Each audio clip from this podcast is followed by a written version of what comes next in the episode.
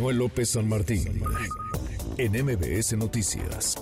MBS Deportes con Memo Schutz.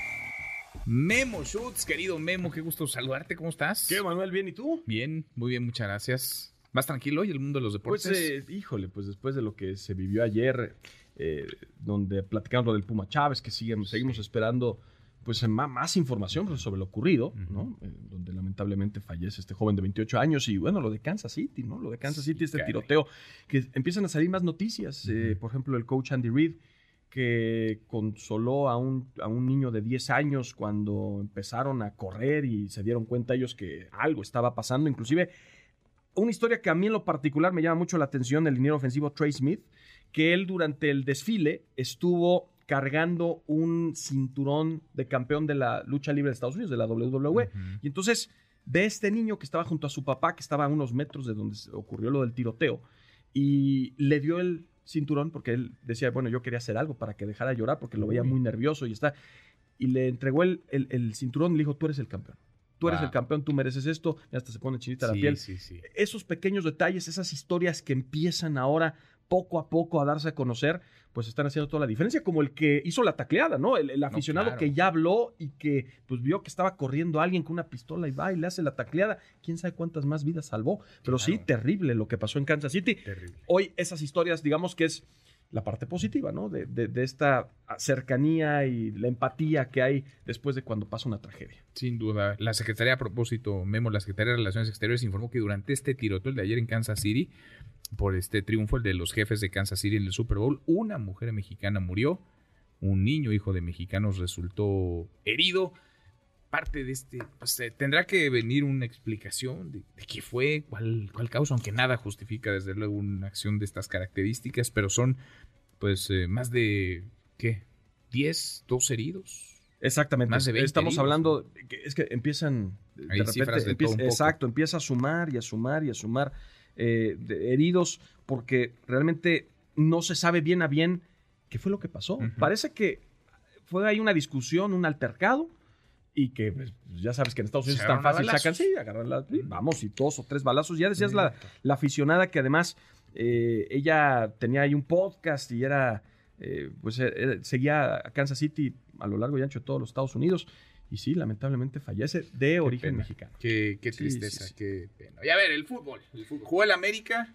Jugó el América. Tenía que ganar el América. para todos esos que decían ah, que el América nada más iba a presentar y, con eso iban a ganar el partido, que recordar para poner en contexto a todos los que nos están escuchando, el partido de ida a la Conca Champions, en Nicaragua, el Real Estelí derrotó 2 por 1 al América y le salió barato a las Águilas porque eh. habían dominado, pudo haber sido 3, 4, 0, pero terminó siendo 2-1. Aquí el gol de visitante marca diferencia. Bueno. En la Ciudad de los Deportes, no fue en la cancha del Estadio Azteca, hay que recordar, hay un concierto ahí, por eso no se pudo en, la, cancha del Coloso Santa Úrsula. América ganó 2-0, pidiendo, pidiendo ya sobre la hora, ya que se terminara. Ya pítale, árbitro. Claro, porque con un gol te ibas a penales directamente. 2-0, es decir, América hizo lo que necesitaba, lo suficiente. Y de, hecho, los jugadores de Real Estelí eh, decían, nos iban a, todos decían que nos iban a meter 10 goles pues no, para que vean cómo los, los este, se han ido cortando, ¿no? Los, niveles y las distancias en la CONCACAF. Batalló el América entonces. Batalló el América, pero... Se va a encontrar con el eh, Guadalajara, con las Chivas. Van a ser tres clásicos nacionales en un lapso de 10 días. Porque estamos hablando del que se va a disputar en la Liga MX, más la ida y vuelta de la Conca Champions. Imagínate nada más para marzo lo que vamos a vivir, Manuel.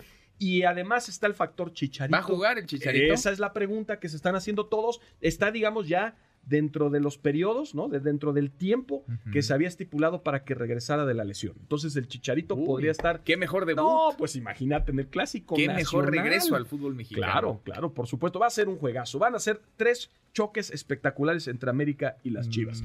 Y los otros equipos, pues Tigres hizo lo suyo. No tuvo problema para derrotar al Vancouver Whitecaps 3 por 0 con un global de 4-1. También están instalados en la siguiente ronda. Y hoy el Toluca que va a enfrentar al Herediano y Monterrey frente a Comunicaciones. Esas son la actividad de los equipos mexicanos en la Conca Champions.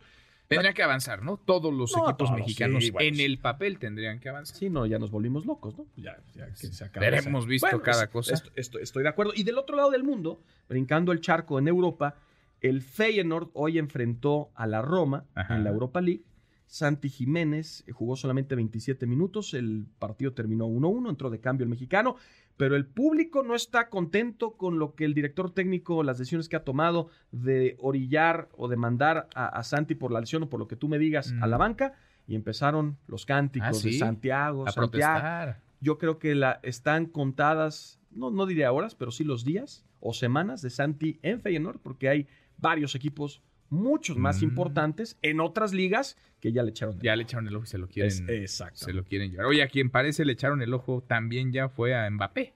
Ah, Mbappé, por undécima ocasión. Es que ya no sabemos qué va a pasar con esa novela. Lo que es un hecho es que hoy Mbappé le comunicó a los directivos y a los dueños del Paris Saint-Germain que ya no va a renovar. Ya no va a renovar. Eso ya es seguro. Eh, eso es lo que dijo. Yo no voy a renovar. Y todos asumimos que el equipo que está detrás es el Real Madrid, que ah. quedaron todos muy dolidos, ¿eh? Porque varias veces ha dicho no, no, no, y a la mera hora no, y me regreso, y no, y me regreso. Pero vale una lana, ¿no? No, no, es un jugadorazo. Todos lo queremos, todos lo quisiéramos en, su, en nuestro O sea, lo vale. Lo valen lo que paguen por los Pumas también, ¿no? Lo quisiéramos también, Mbappé. También, nomás que no. Habría que vender a los dos equipos, más todos, los activos, más. ni en 500 años juntando tu sueldo. Más las propiedades de los aficionados. Un minuto de Mbappé. Híjole. Sí, sí, En fin, bueno, se va a ir. Se va a ir Mbappé, sí, se va a ir Mbappé. del Paris Saint Germain. Memo en cinco minutitos, no, en diez minutitos. Los gracias, gracias, querido Manuel. Fuerte